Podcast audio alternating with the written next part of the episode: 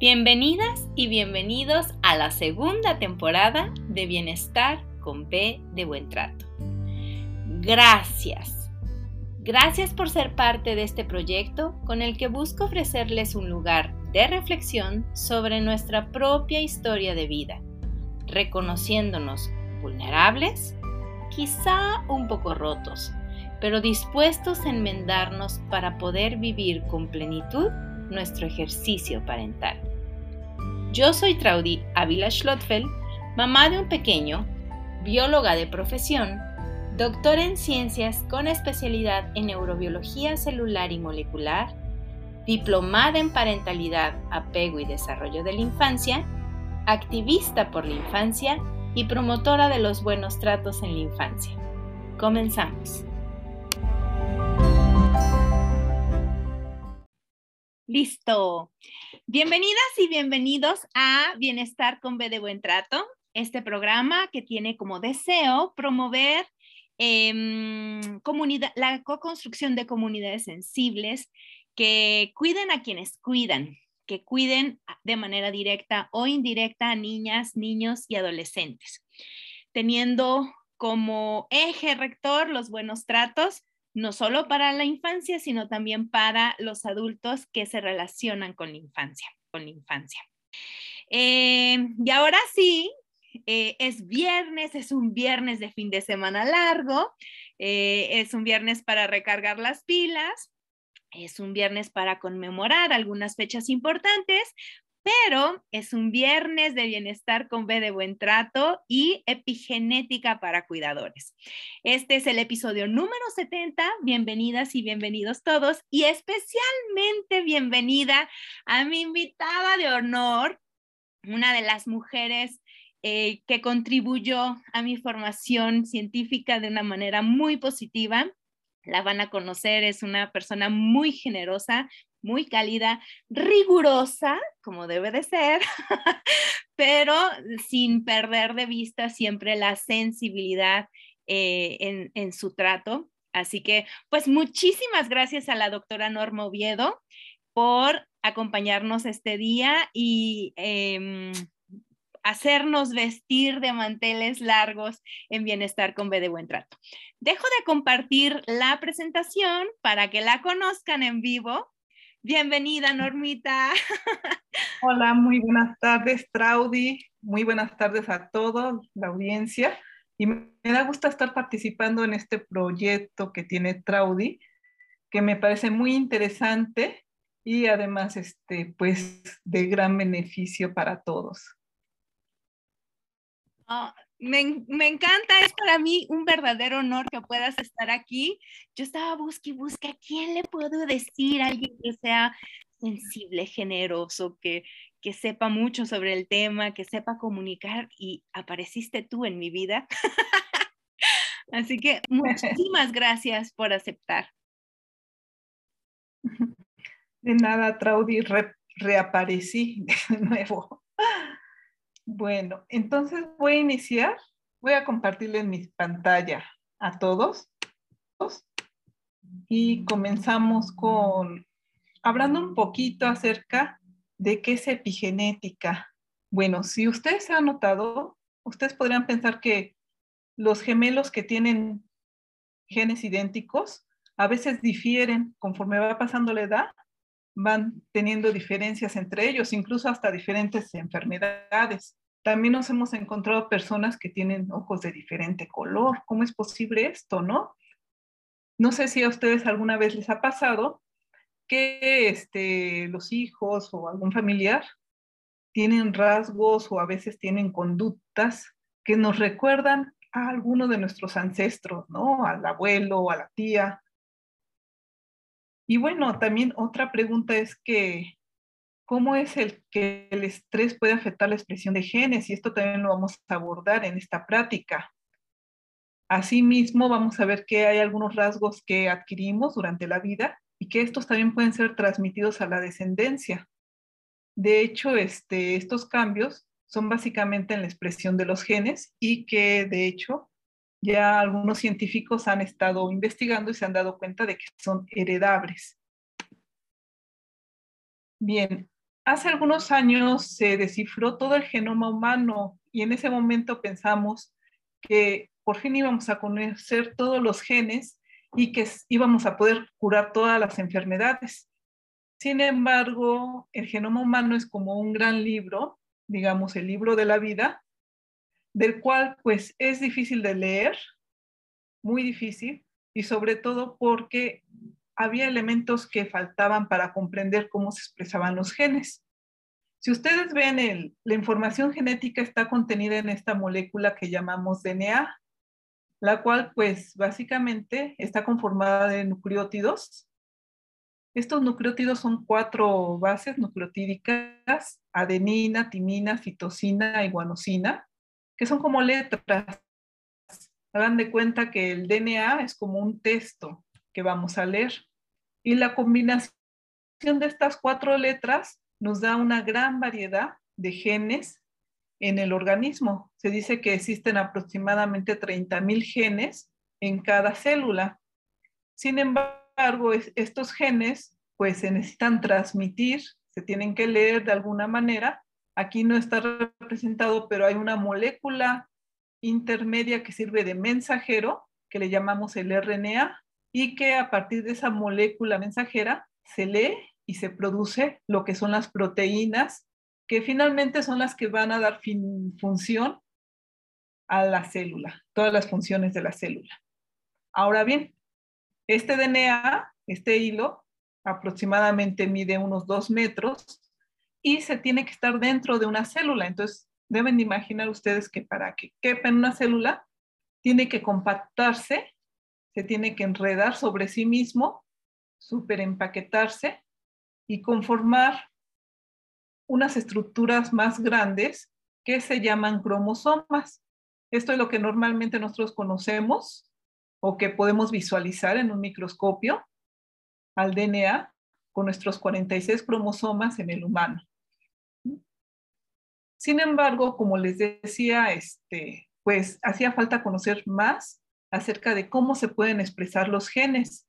Ya había personas que se preguntaban desde hace mucho tiempo cómo es que a partir de una célula se pueden producir tantos tipos celulares diferentes. Ya en 1942, Waddington acuñó el término de epigenética, que significa que es sobre o en adición a la genética para poder explicar la diferenciación celular. Después, posteriormente, Robin Holiday la va a definir como el control temporal y espacial de la actividad génica durante el desarrollo de los organismos. Y bueno, en 96 indica que será el estudio de los cambios en la expresión de genes sin cambio en esta secuencia de letras del ADN y que son mitóticamente heredables. Con mitótico nos referimos a cada vez que una célula se divide, pues va a aportar el mismo DNA a la célula hija y va a recibir también estos cambios epigenéticos. En la definición moderna decimos que es un tipo de herencia que no va a depender de la secuencia del DNA, es decir, la secuencia no va a sufrir ningún cambio, pero sí se va a modular la forma en que se expresan los genes. Muy bien. Algunos dicen que la epigenética nos ayuda a leer lo que sería la información genética. Hagan de cuenta que es como este, son como los signos de puntuación que le hacen falta a este libro de la vida, donde vamos a encontrar frases, las cuales si no tienen signos de puntuación, pues son incomprensibles. Por ejemplo, aquí les pongo una, un ejemplo. Vamos a comer niños sin separación, pues podríamos pensar que aún separándolos, que en este momento nos vamos a comer a los niños y no es la idea, ¿sí? Si nosotros ponemos una coma y un punto final, pues ahora vamos a decir, vamos a comer niños, que es muy diferente, ahora estamos invitando a los niños a comer, ¿sí? Sin embargo, cuando hay cambios en la secuencia del DNA, a veces puede haber mutaciones que puedan este, quitar una de las letras y cambiar el sentido de ese mensaje del gen. Por ejemplo, aquí dice, vamos a comer niños. Entonces hablamos así como muy entrecortado y se medio entiende, ¿no? O también este, podríamos deletar o eliminar toda una palabra y dejarlo en simplemente vamos niños, que ya estamos invitando a los niños a salir, ¿no? Entonces el mensaje cambia. Es así que si ustedes leen esta frase, solicito empleada inútil, presentarse sin referencias, pues nos da la idea de que pues estamos buscando una persona que sea inútil, ¿no? Pero si los signos de puntuación cambian y ahora esta coma la pasamos hacia acá, dice solicito empleada. Inútil representarse sin referencias. Entonces ya cambia todo el sentido, todo el mensaje cambia. Así pasa también en el DNA. La epigenética va a realizar un papel similar sobre la expresión de los genes. Entonces nos va a marcar lo que sería el inicio y el final de un gen y va a permitir que un gen se pueda leer o que éste permanezca en silencio. Esta este, no puede ser del todo o nada. También puede ocurrir que la epigenética module de forma fina la expresión de un gen, es decir, que se exprese poquito, un poquito más, más y mucho más, ¿sí? Y bueno, algo interesante de la epigenética es que es una respuesta, va a ocurrir en respuesta a los factores ambientales va, puede cambiar tan rápidamente la expresión de los genes al, este, al censar que está ocurriendo algo en el ambiente. Y algo más que la epigenética nos brinda es que le da estabilidad a nuestros cromosomas. Sin estas marcas epigenéticas, los cromosomas son inestables y podrían romperse y sufrir este, mutaciones, lesiones este, cosas que pues son este, bastante malas para el organismo. Bien, volviendo, a esto de epigenética y la pregunta que se hacía al principio de cómo es que a partir de una célula se diferencian diferentes células, aquí les muestro este, el óvulo fertilizado, el cigoto, ¿sí? Es una sola célula que se va a dividir en miles de células, millones de células, que posteriormente van a tener un destino cada una de ellas y van a expresar de manera diferente sus genes. Por ejemplo, en una neurona vemos que esta expresa dopamina, mientras que otros, otras proteínas que no necesita, como la hemoglobina y la mioglobina, pues no la expresa. La hemoglobina sí va a ser importante en nuestras células rojas de la sangre. Entonces, en esta sí vamos a ver la expresión de esta, de esta proteína. En las células de los músculos, la que es importante de expresarse será la mioglobina, mientras que las otras permanecen silenciadas. ¿Sí? Entonces, la epigenética permite la expresión de grupos de genes exclusivos para cada tipo celular para su diferenciación y su desarrollo. ¿Sí? Pero, ¿qué son estas marcas epigenéticas? ¿A qué nos referimos? Les voy a hablar de estas marcas. Pueden ocurrir sobre la secuencia del DNA o también pueden estar ocurriendo en las proteínas que se encargan de empaquetar al DNA, que llamamos histonas. Les voy a hablar primero de qué es lo que pasa en el ADN. En el ADN, la letra C, las citocinas, puede recibir una marca química una señal química que le llamamos grupo metilo.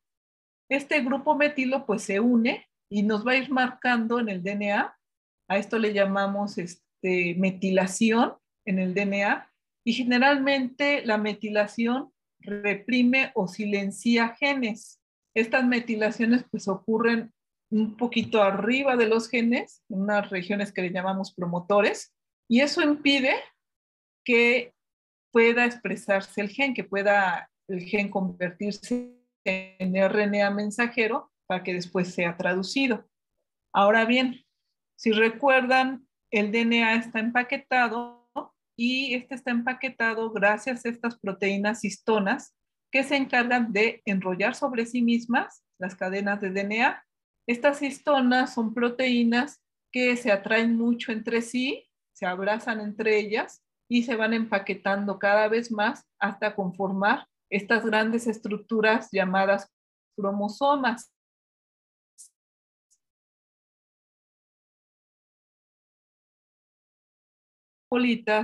Que sobresalen, las, en las cuales pueden recibir también marcas epigenéticas. ¿Qué tipo de marcas? Pues las marcas también pueden ser metilaciones, grupos metilos, o también pueden recibir otro tipo de marcas. Otra, otra marca muy este, común es el acetilo. Grupos acetilos también se pueden unir a estas histonas que superempaquetan al DNA. Estas marcas, ¿qué significan para la epigenética? Significa que cuando tenemos histonas acetiladas con estas marcas de acetilo y algunas metilaciones que son favorables para la expresión, permiten que estas proteínas pues ya no sean tan amigables, ya no se junten tanto, se rechacen un poquito unas a las otras y esto permite que se relaje este, la cadena de DNA y permita la entrada de las proteínas que van a expresar a los genes. ¿sí? De otra forma, cuando llega la metilación, ¿sí? que se empieza a metilar en sitios de la histona que ahora vuelven a las histonas muy amigables entre sí, entonces las histonas comienzan a traerse unas con otras y superempaquetan al DNA, impidiendo que los genes se puedan expresar. Bueno, ¿es esto reversible? ¿Se puede quitar? Sí, la respuesta es que sí, se puede quitar. Así como ocurren las marcas epigenéticas que se ponen, se pueden quitar. De hecho, hay este, proteínas que se encargan de poner las marcas y hay otras que se van a encargar de quitar las marcas, ¿sí? Entonces, este, vamos a tener estas les llamamos como escritoras, porque estas son las que escriben sobre el DNA o sobre las histonas, si llevan marcas epigenéticas o no. Y van a existir otro grupo de proteínas que van a poder leer estas marcas, que les llamamos lectoras, ¿sí? Son proteínas que son capaces de ver estas marcas y, bueno, de alguna forma, pues van a permitir que haya expresión de genes o que no la haya. Y finalmente existen las otras proteínas que les llamamos que son las que se encargan de borrar, las borradoras. Es decir, van a borrar estas marcas epigenéticas y es entonces donde podemos revertir, este, si estaba silenciado el gen, ahora se puede expresar y viceversa. Bien. ¿Cuándo se acetila, cuándo se metila el ADN? Perdón. Pues esto ocurre en el momento de la concepción. Resulta que cuando las células, los gametos se encuentran, el óvulo y el espermatozoide, la primera célula que se forma, ¿sí? Es una célula totipotencial. Aquí les muestro los genes y aquí vemos que esta célula totipotencial es capaz de producir todos los tipos celulares que existen en el cuerpo humano o en, cualquier otro organismo, ¿no? Depende de qué animal estemos hablando. Bien. Ahora, si ven aquí, aquí no tiene ninguna marca epigenética, es por eso que esta célula es capaz de convertirse en lo que sea, tiene un futuro prometedor, como un niño puede ser cualquier cosa que desee hacer en la vida, ¿sí? Sin embargo, conforme pasa el tiempo, los primeros estadios de desarrollo, se forman lo que serían las células pluripotenciales.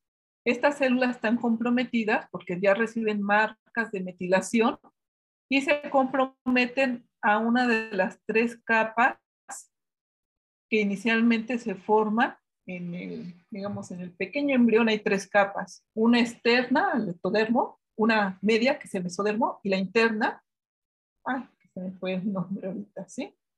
Bueno, estas tres capas, ajá, endodermo, sí, exactamente. Entonces estas tres capas pues presentan estas células pluripotenciales y cada una de estas capas nos va a dar origen a diferentes tejidos, ¿sí? Vamos a tener que siguen recibiendo marcas epigenéticas y ahora vamos a tener células multipotenciales que se refieren a aquellas células que van a dar origen a un linaje de células. Por ejemplo, células que del linaje del, linaje nervioso, ¿no? Nos va a dar toda la variedad de células del sistema nervioso o células del linaje hematopoyético que nos va a dar todas las células que componen la sangre y el sistema inmune. Finalmente, llega el grado de metilación, estas marcas epigenéticas, es ya más comprometedor y hace que las células ahora se comprometan y sean unipotenciales, es decir, son capaces solamente de producir un tipo de célula diferenciada. Y así se siguen multiplicando estas células unipotenciales toda la vida para estarse recambiando y estar renovando nuestros órganos y tejidos. Entonces, ustedes pueden ver que a partir de una célula existen 250 tipos de células distintos en nuestro cuerpo. Ahora bien, todos estos cambios, estas metilaciones, sabemos ahora que el ambiente influye en la metilación del ADN. ¿Cómo se sospechó eso? ¿Cómo se empezó a estudiar sobre la epigenética? Pues resulta que en los 80 se descubrió en Holanda que había un grupo de personas que empezaban a tener una incidencia alta de diabetes, lo cual era inusual, no, no correspondía, digamos, con incidencia a nivel mundial, ¿no? El promedio era más alta. Entonces empezaron a preguntar por qué. Y resulta que este, todas estas personas que presentaban diabetes, pues fueron concebidos durante el invierno de 1944, cuando ocurrió un bloqueo de comida por parte de los alemanes a los holandeses durante el invierno, reduciendo la ingesta de caloría de 2.000 a 500 calorías por día para todos los holandeses, los millones de holandeses que vivían ahí. Ahora bien, todos los niños que nacieron en ese tiempo eran pequeños, bajos de estatura, de, llegaban a desarrollar muchas enfermedades, incluyendo edema, diabetes, depresión, este, y bueno, esta diabetes también se presentaba hasta en etapa adulta, como les comenté. Y lo más interesante es que haciendo un estudio acerca de todo este grupo de personas, mostró que las mujeres que vivieron en ese tiempo y que tuvieron niños a los 20 o 30 años después, también presentaron esa descendencia a los mismos problemas, a pesar de que fueran concebidos y nacidos durante un estado ya con una dieta normal. Entonces, esto nos habla de lo importante que es el ambiente y cómo incide en nuestros genes, ¿sí? Aquí les presento un ejemplo muy bonito, que es en ratones agouti. Estos ratones tienen la característica de que llevan un gen para el pelaje amarillo, pero este gen se está expresando todo el tiempo y no es un gen muy afortunado porque este, junto con el pelaje amarillo pues desarrolla obesidad al ratón y algunas otras este, cosas. Dependiendo de cómo se alimente la mamá en el embarazo, una camada de ratones puede presentar diferencias, digamos, en su fenotipo, en, su aspecto exterior, debido a que este gen puede estar metilado o no metilado, ¿sí? Un ejemplo, aquí vemos, si la ratona durante el embarazo toma una dieta normal y sabemos que este gen es dominante y puede expresarse, o si la ratona recibe bisfenol, que como todos ustedes conocen es un disruptor que impide lo que sería la metilación de genes, pues lo que va a ocurrir es que la descendencia va a ser mayoritariamente, van a tener este, este gen desmetilado, van a presentar pelaje amarillo y van a ser obesos, van a ser propensos a enfermedades y en cuanto envejecen, pues también van a desarrollar tumores. Caso contrario, si a la ratona preñada la alimentamos con una dieta rica en grupos metilos, que va a ayudar a, la a poner marcas epigenéticas en los genes, algunos ejemplos, la vitamina B6, la B12, el ácido fólico, betaína, polina, genisteína, que a lo mejor se les hace conocido, y aquí vemos cuál es su descendencia. Vemos que la mayoría de su descendencia pues ya hereda un gen metilado epigenéticamente y entonces presentan un pelaje café, son ratones delgados, no propensos a enfermedad, son ratones sanos. Sí, entonces es un ejemplo muy visual de cómo influye la nutrición durante el embarazo y en la descendencia. Ahora, este, no solamente es la alimentación, sino que este, también este, si hay alguna enfermedad existente en la madre, por ejemplo, la diabetes, entonces esto puede influir en la descendencia, puede haber un retardo en el crecimiento, malformaciones congénitas, va a haber este, bueno, una impronta aberrante, impronta genómica, más adelante les voy a explicar qué es la impronta. Y bueno, este, van a tener una tendencia a desarrollar obesidad temprana y resistencia a insulina. No solamente la parte materna es la que podría heredar epigenéticamente estos problemas, sino también se ha visto que hay herencia paterna por parte, este, digamos, a través de los espermatozoides, que podrían heredar a la descendencia pues una intolerancia a la glucosa, mayor sensibilidad a insulina, una secreción este, desregulada de la insulina, expresión alterada de los genes que metabolizan la glucosa y bueno, un, descenso en, lo que serían los esteres de colesterol y este, una desregulación de los genes que sintetizan el colesterol. ¿Por qué? Porque tanto el óvulo y el espermatozoide llevan consigo marcas epigenéticas que pueden heredar, ya sea por la metilación del DNA, y también aquí aparecen otras moléculas que les llamamos RNAs no codificantes, que también forman parte de estas marcas epigenéticas, porque estos RNAs no codificantes se encargan también de regular la expresión de genes y forman parte de este repertorio de la epigenética. Y bueno, lo que llamamos, habíamos platicado que también las histonas pueden llevar estas marcas epigenéticas. Ok.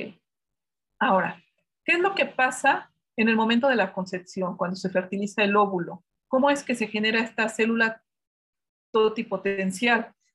Bueno, pues resulta que al momento en que entra el espermatozoide al óvulo, vamos a tener dos genomas, un genoma materno y un genoma paterno. Aquí están marcados con un anticuerpo que va a detectar dónde está metilado el DNA. Y se ve, se ve más clarito, el genoma paterno se ve más clarito y el materno está más marcado. ¿Por qué? Pues resulta que al momento de la fertilización, el genoma paterno comienza a desmetilarse, comienza a perder estas marcas epigenéticas de manera muy rápida, ¿sí? Como vemos en esta gráfica. Y de manera más lenta, el genoma materno también se desmetila, también pierde sus marcas epigenéticas para generar células totipotenciales que ahora sí puedan formar cualquier célula del cuerpo, ¿sí? Bueno, pues resulta que ya en la etapa de blastocisto, cuando se empiezan a componer estas tres capas que les había hablado, pues empiezan las células nuevamente a metilarse, ¿sí? El DNA se empieza a metilar de nuevo y a esto se le llama reprogramación. Es una reprogramación epigenética. Hagan de cuenta que aquí reseteamos a la célula la dejamos en blanco y empezamos a escribir sobre la célula nuevos comandos para controlar la expresión de los genes. Entonces, se pueden dar cuenta que el embarazo es una etapa muy crucial, muy importante para la regulación epigenética.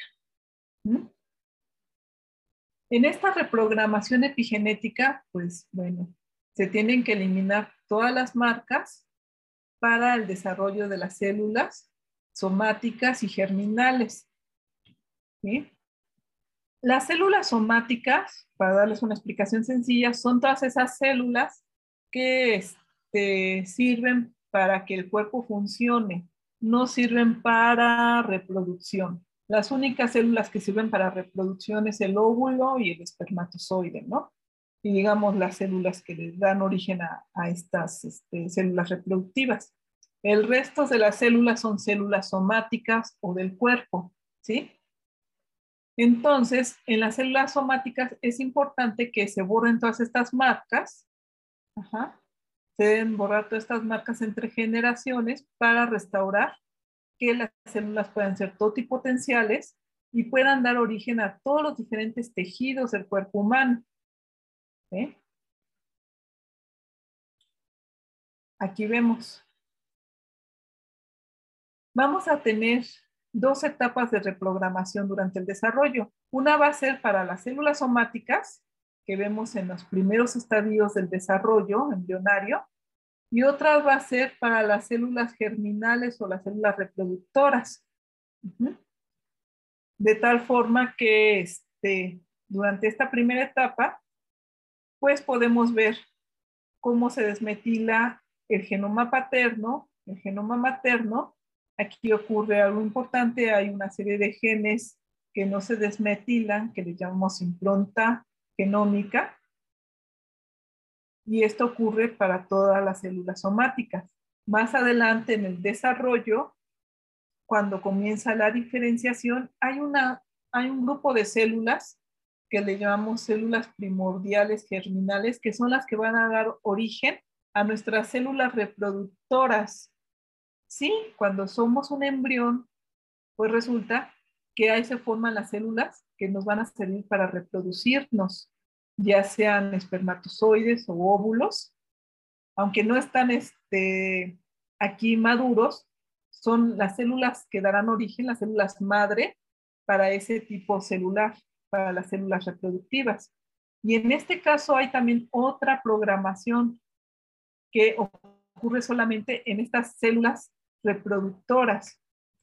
Ese tipo de reprogramación va a desmetilar a la par el genoma paterno y el genoma materno en estas células y se va a reprogramar de manera diferencial dependiendo del sexo del embrión. Si es este, un embrión este, XY que va a dar origen a un hombre, pues la reprogramación paternal es, digamos, un poco más temprana. Y si se trata de una mujer XX, vamos a tener que su reprogramación puede se retarda un poquito, pero también ocurre para estas células, para los gametos. Bien. Ahora bien, ya les hablé de que todos los genes se reprograman, pero hay una excepción. Hay genes que no se reprograman en estos eventos, que es la impronta genómica. ¿Qué nos referimos con impronta? Resulta que este, que hay genes que ya llevan sus marcas epigenéticas y que no las pierden durante la reprogramación de células somáticas. ¿Por qué? Porque es importante que algunos genes parentales, los genes que vienen del papá o de la mamá, se mantengan con ese patrón de metilación y que se herede a los hijos. Este patrón se restaura cada vez que una célula se divide, pues nos va a dar el mismo patrón. Y bueno, esto va a ser muy importante dependiendo del sexo del nuevo individuo.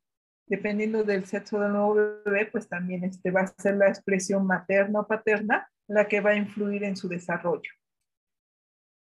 Ahora bien,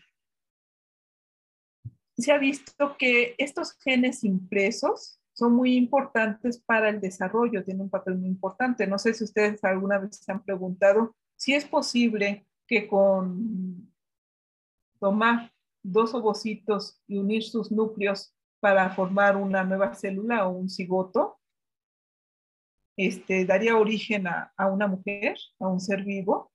Bueno, esto ya se lo habían preguntado antes, y bueno, sí se hizo de manera in vitro, digamos, en tubo de ensayo, de manera artificial, y unieron los núcleos de dos ovocitos, formando lo que es el gino-genote, el cual pues desafortunadamente no puede desarrollar a un individuo porque únicamente comienza el desarrollo del embrión, pero la placenta no se desarrolla.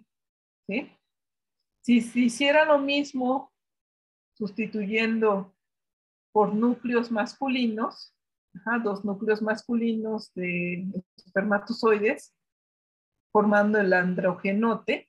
En ese caso, lo que vemos es que es un desarrollo de la placenta, pero el embrión en este caso no se desarrolla. ¿Por qué? Porque resulta que los genes paternos, esta impronta genómica paterna, controla el desarrollo de la placenta, mientras que la impronta genómica materna va a controlar el desarrollo del embrión. Es por eso que es necesario que ambos núcleos o ambos genomas materno y paterno se complementen para el desarrollo del nuevo individuo. Ahora, ¿cuál es la excepción a esto? Pues resulta que la impronta genómica se puede reprogramar, pero únicamente en las células germinales, ¿sí? en esas células reproductivas que este, darán origen ahora sí que al nieto de esta mujer embarazada.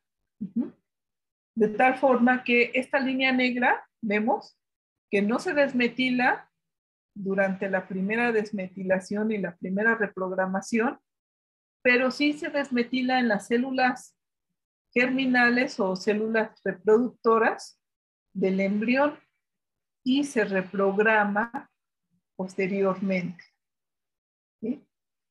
Entonces, resulta que nuestras células reproductoras, sí, eh, la impronta genómica puede sufrir cambios durante su reprogramación. Entonces, aquí lo que les quiero dar a entender que es muy importante que este, una mujer embarazada no solamente lleva a su hijo, sino que también de ella depende este, el destino o el futuro de su nieto, porque ahí van también las células reproductoras que darán origen a sus nietos. Entonces, los factores ambientales que afecten al embarazo de esta mujer afectarán tanto a su descendencia, a sus hijos y a sus nietos. Pues aquí lo podemos ver, ¿sí? Entonces aquí entramos al tema un poquito acerca si el estrés puede influir en estos cambios epigenéticos. Y la respuesta es que sí.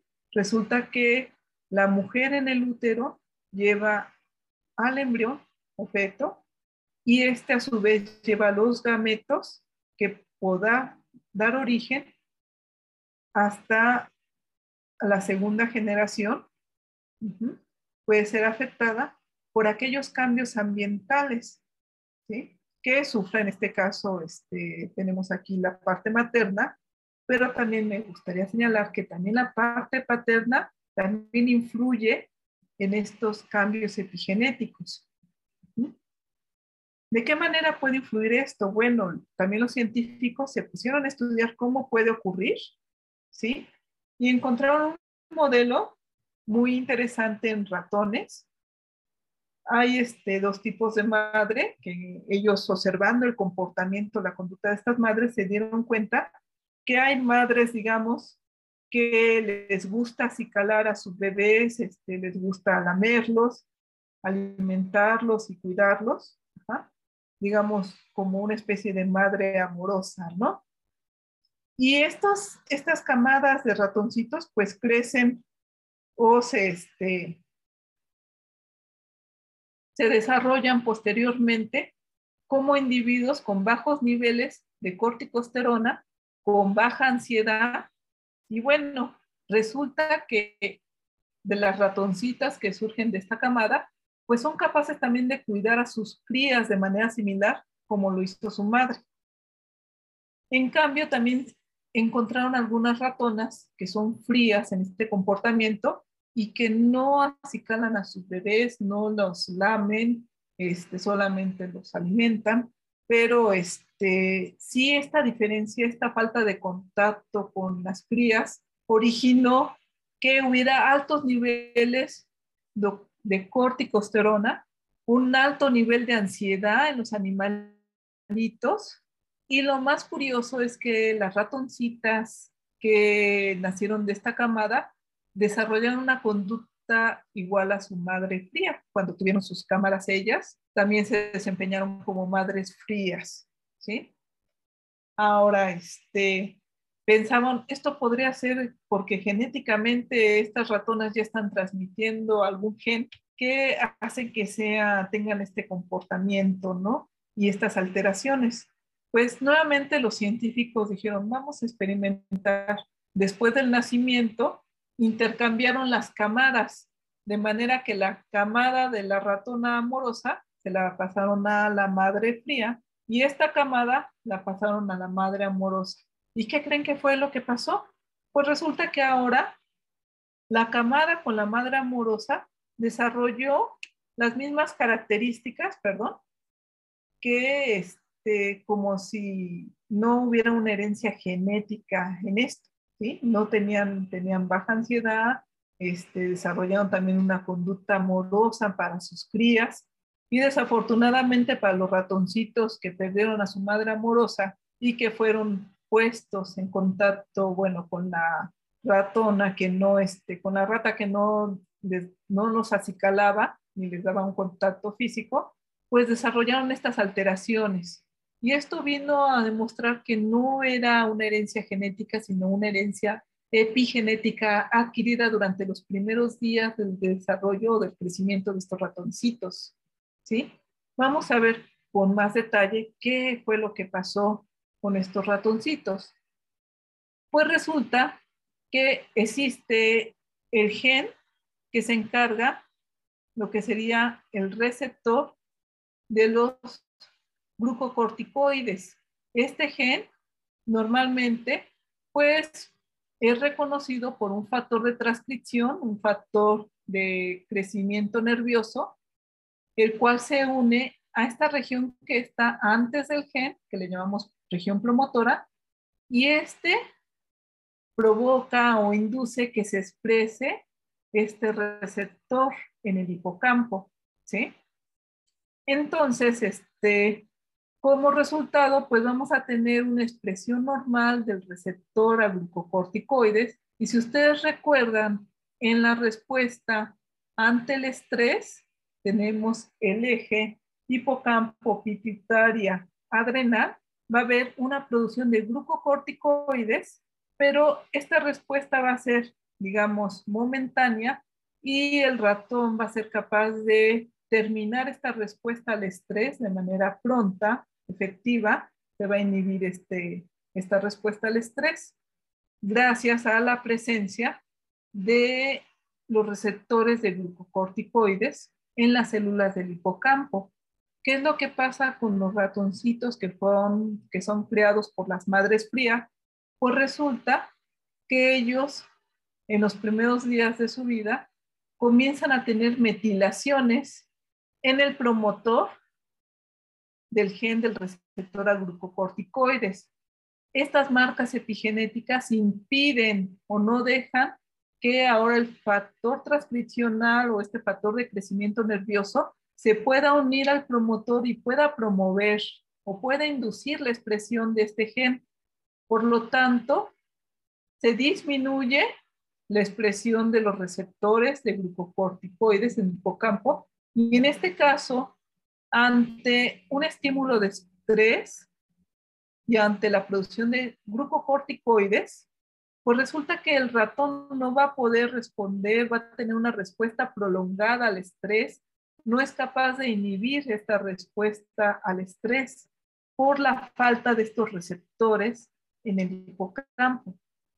Es por esto que estos ratones pues presentan una mayor ansiedad y este, bueno, una respuesta pobre a situaciones de estrés.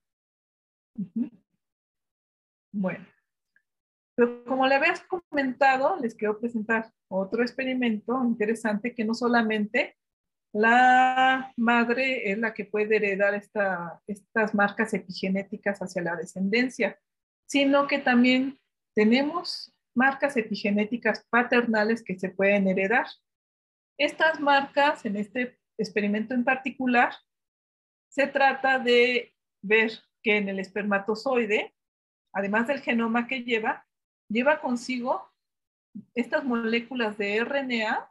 ¿Se acuerdan que había hablado esta molécula que es como intermediario entre el DNA y las proteínas? que nosotros llamamos mensajeros, pues resulta que algunas de ellas no les gusta ser mensajeros, no les gusta irse a producir proteínas y entonces son RNAs que se dedican a regular genes, a aprender genes, a apagar genes aquí o allá. Pues resulta que los espermatozoides llevan algunas de estas moléculas de RNA consigo al momento de la concesión. Es entonces que los científicos se preguntaron si, este, si los ratones, hijos de una madre a los cuales se les somete una madre, digamos, normal, y se les somete a estrés a estos ratoncitos durante los primeros días del nacimiento, separándolos de su mamá, es una forma de estrés también muy fuerte para los ratones. Resulta que estos ratones de adulto, pues podrían producir espermatozoides que llevaran señales epigenéticas que puedan influir en su descendencia. ¿Qué hacen en este experimento? Por un lado, cruzan un ratón macho y una hembra, tienen este, el cigoto, y este cigoto, por otro lado, al ratón expuesto a estrés en su infancia, pues sacan las moléculas de RNA y se las inyectan a este cigoto. Y después analizan a, a los ratones que recibieron estas marcas epigenéticas ya de adultos. ¿Sí? Tenían ratones control, inyectando, digamos, marcas epigenéticas normales y aquellos ratones que recibieron el estrés durante la infancia y compararon ambos grupos. ¿Qué tipo de experimentos hacían con los ratoncitos? Uno es que los ponen a caminar sobre un camino en cruz, con los brazos abiertos, que está elevado, y entonces hay ratones que permanecen en el mismo lugar y hay ratones que son capaces de caminar más hacia los extremos de esta cruz Entonces, dependiendo de cuánto este, se arriesgaban más, pues son ratones que son más tolerantes a, este, a situaciones de estrés. Por otro lado, también hace un experimento en una caja de luz-oscuridad, viendo cuánto tiempo pasan en la luz y cuánto tiempo pasan en la oscuridad. Normalmente los ratones que salen a la luz, pues son los ratones que no tienen tanto miedo y son capaces de enfrentar situaciones nuevas. Y por otro lado, también hay un, un, este, un ensayo que se realiza, que es el de nado forzado. Tal vez hayan escuchado que este, los ratones pueden, pueden estar nadando, pero llega un momento en que si este, no tienen la tolerancia suficiente al estrés, llega un momento de desesperanza y dejan de nadar estos ratoncitos. Entonces vieron diferencias en aquellos que recibieron el RNA de aquellos ratones que fueron sometidos a estrés durante su infancia. Sí, ellos analizaron cómo se expresaban los genes. Ese RNA, esas marcas genéticas del RNA son diferentes entre los espermatozoides que, de ratones que no tuvieron ningún trauma, ningún estrés de la infancia, y aquellos ratones que sí tuvieron ese estrés en la infancia, ¿sí? Resulta, aquí vemos en amarillo, los que no se, este, vemos que sí se expresan los genes y en morado los genes que no se expresan. Y aquí vemos cómo se invierte la expresión de estos genes. Los que antes no se expresaban, ahora se expresan. Y aquí tenemos que los que se expresan, digamos, en en un espermatozoide que viene de un ratón sin trauma, pues ahora se silencia. Además, analizaron qué es lo que pasaba al momento con los mensajeros, ya en el cigoto, cuando recibían estas marcas epigenéticas, estos RNAs no codificantes, y resulta que también entre los, los que recibieron las marcas controles, Aquí tenemos la expresión de genes, los genes apagados, y vemos cómo estos genes que se expresaban se apagan cuando reciben marcas epigenéticas de ratones que tuvieron estrés o trauma en infancia. Entonces, estos experimentos nos hablan mucho de que esto también está sucediendo en seres humanos. De hecho, este, se ha visto que en algunos, este, que existen estas marcas epigenéticas diferenciales este, en tejidos ya de, este, de personas muertas que sufrieron de abuso durante su infancia. Entonces, este, con estas evidencias, pues podemos pensar que efectivamente el estrés es un factor ambiental que puede cambiar nuestras marcas epigenéticas y que puede hasta la edad adulta controlar nuestros niveles de ansiedad, este, de tolerancia al estrés. Entonces, pues bueno. Finalmente, les quiero decir que este, además del estrés, también ocurren cambios durante la enfermedad. Una de las enfermedades más importantes es el cáncer y hemos visto que durante el cáncer, pues resulta que nuevamente en nuestras gráficas de metilación vemos cómo se va perdiendo la metilación conforme avanza el cáncer. Aquí sin querer también pueden ustedes ver, conforme vamos envejeciendo, también vamos perdiendo nuestras marcas de metilación durante el envejecimiento. ¿Y esto qué quiere decir? Que igual habrá genes que dejen de expresarse, otros que comiencen a expresar y que no sean tan buenos que se expresen. Y eso puede, pues, también explicar un poco cómo es que se van desarrollando enfermedades crónicas durante el envejecimiento. Muy bien. Pues quiero decirles que la epigenética no nos trata igual a todos. Hay algunos que son más afortunados y sus marcas epigenéticas los mantienen en mejor estado que algunos otros, ¿no? Que este, lamentablemente los factores ambientales pues han cambiado sus marcas epigenéticas en detrimento de sus fenotipos. Bueno, pues esto es todo, Traudy. no sé si hay algunas preguntas. Eh, vamos a esperar a que nos pongan alguna, alguna pregunta eh, las personas que se han conectado, que han sido bastantes. Gracias por acompañarnos en este episodio. Eh, tú eres un ejemplo de las bondades de, tus marcas epigenéticas, porque qué bárbara, está súper, súper, súper hermosa y, y, súper bien cuidada como Tom Cruise a lo largo de los años. Eso espero. En eso estamos trabajando precisamente. Fíjate que también hay estudios interesantes donde demuestra cómo el ejercicio este, permite que haya marcas epigenéticas beneficiosas para el cuerpo humano. A mí me impresionó porque había este, personas que participaron en el estudio y permitían que sacaran este, muestras de sus músculos para poder estudiar los atletas. Entonces a mí me, me sorprendió, dije, ah, qué bárbaros, ¿no? O sea, eso es este amor por la ciencia. Pues sí, es que la ciencia no se detiene y hay que contribuir de alguna manera. Bueno, algunas personas piensan o pensamos de esa, de esa forma.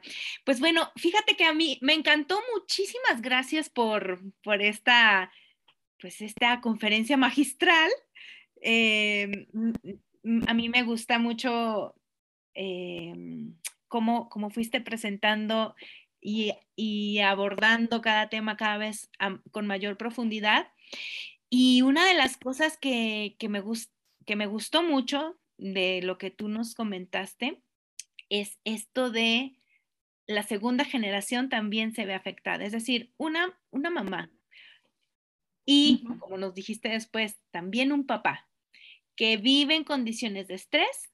Si juntamos una mamá que, viene de un contexto multiproblemático, por ejemplo, que, significaría estrés crónico en esa, en esa mujer que, que, está gestando un bebé de un papá que también viene de un contexto multiproblemático y eh, significa eso, estrés crónico en su cuerpo, pues esta unión eh, de estos dos mundos eh, germinales con características de estrés crónico puede afectar no solo al, al, bebé de esa pareja, sino hasta al nieto, ¿cierto?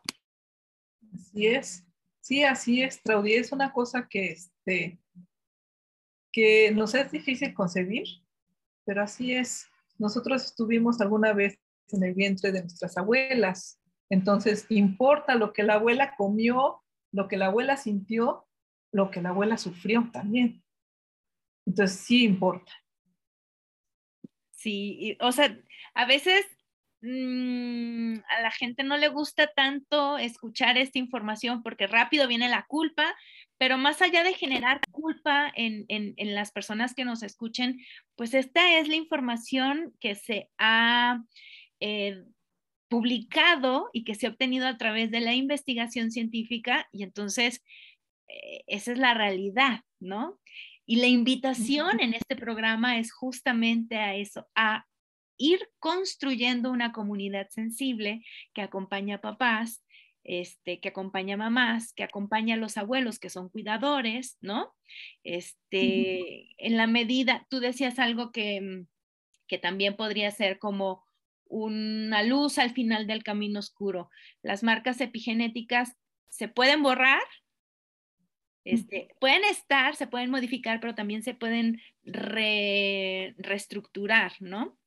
Yo recuerdo haber leído hace unos meses justamente a, este investigador del que yo te hablaba de, se me fue ahorita el nombre, este, McEwen es su apellido, que ya no existe en este mundo terrenal, este, y él justo hizo un análisis muy exhaustivo de esta resiliencia, ¿no? Decía más o menos algo de lo que tú decías, en condiciones, en condiciones normales, estos genes están apagados, pero en condiciones de, estrés, estos genes que están, estaban apagados ahora están encendidos y viceversa. Y cuando buscaban en los animalitos, que cuando hacían esos estudios de, estrés eh, por nado, eh, por, exponerlos a, pues a un ambiente novedoso, eh, analizaban los genes, es decir, antes del estrés, después del estrés, durante el estrés y posterior al estrés, que se veía que sus acciones, o sea, su fenotipo no era de ansioso, de ratón inhibido, por ejemplo, aún así, esos genes no regresaban a la condición control. Es decir, todas las marcas que, exhibían este, estos, estos bichitos, estos ratoncitos, eran totalmente distintas a la, a la condición control. Entonces, realmente me parece sumamente importante, por eso este espacio llegó y dije, tengo que hacerlo, porque sí o sí hay modificaciones. Y sí o sí son modificaciones que no solamente son en nuestra persona, sino en nuestros hijos y en nuestros nietos. Todo lo que sea positivo para, para programar a nuestros hijos es bienvenido y, y, bueno, que, sepan que existe la epigenética. Sí, lo, interesante, la, la, palabra clave aquí es reversibilidad, ¿sí? Los cambios son reversibles. Posiblemente pudiera haber un trauma o un, problema de abuso, pero afortunadamente este, factores ambientales positivos pueden revertir también estas marcas epigenéticas. Eso es lo más interesante.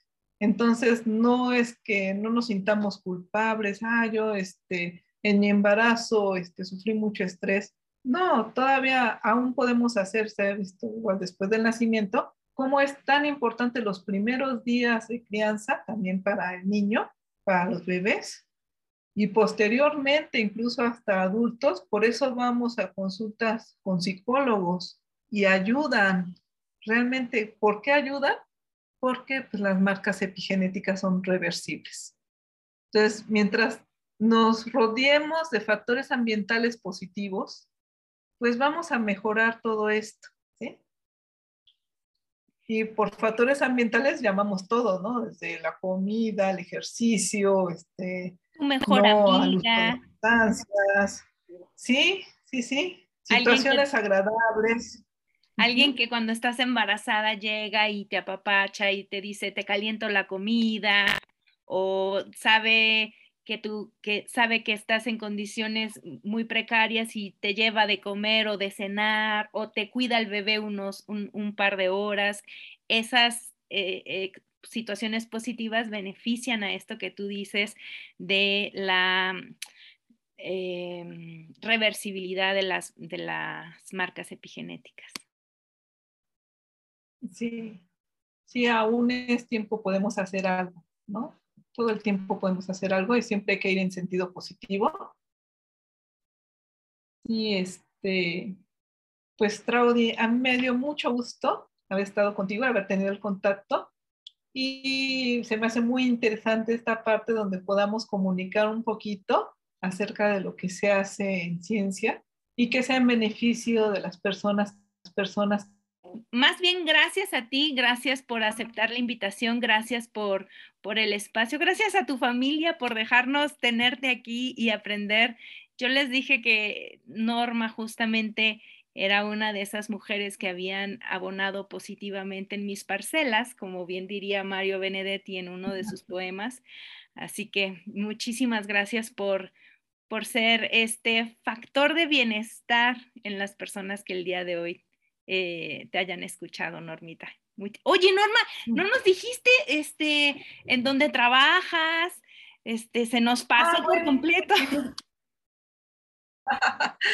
bueno, Mira, yo estoy en el Hospital General de la Raza, allí hay una unidad de investigación biomédica. Eh, entonces, este, ahí me encuentro y, este, eh, bueno, formamos parte de la coordinación de investigación científica del Seguro Social.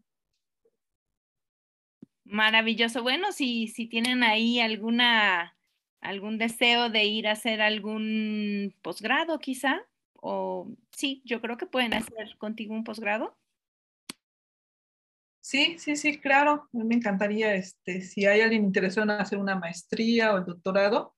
Yo trabajo no en epigenética, pero sí en regulación genética, precisamente de genes del espermatozoide.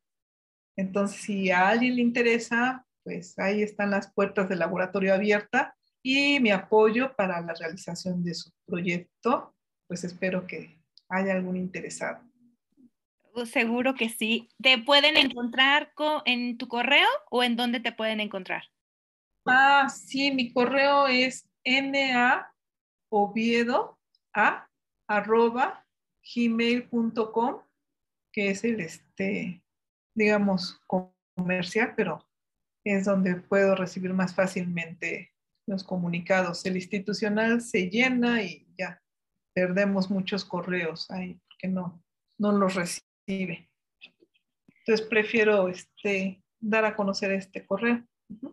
Maravilloso. Pues entonces, si alguien está interesado en hacer eh, investigación sobre regulación genética en espermatozoides, eh, vayan, contemplen, escríbanle a Normita y pues muchísimas gracias por, por compartir todos tus conocimientos de manera tan generosa con, nosotros.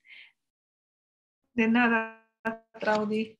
Muchísimas gracias y me despido de toda la audiencia que estuvieron atentos. También les agradezco mucho que se hayan puesto este, en contacto y hayan visto esta transmisión en vivo.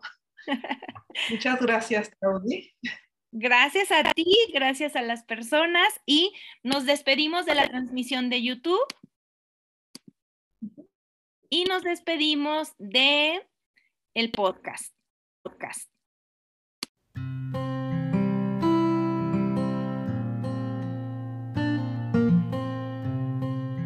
Gracias por acompañarme en esta nueva emisión de Bienestar con B de Buen Trato. Les espero en el próximo episodio.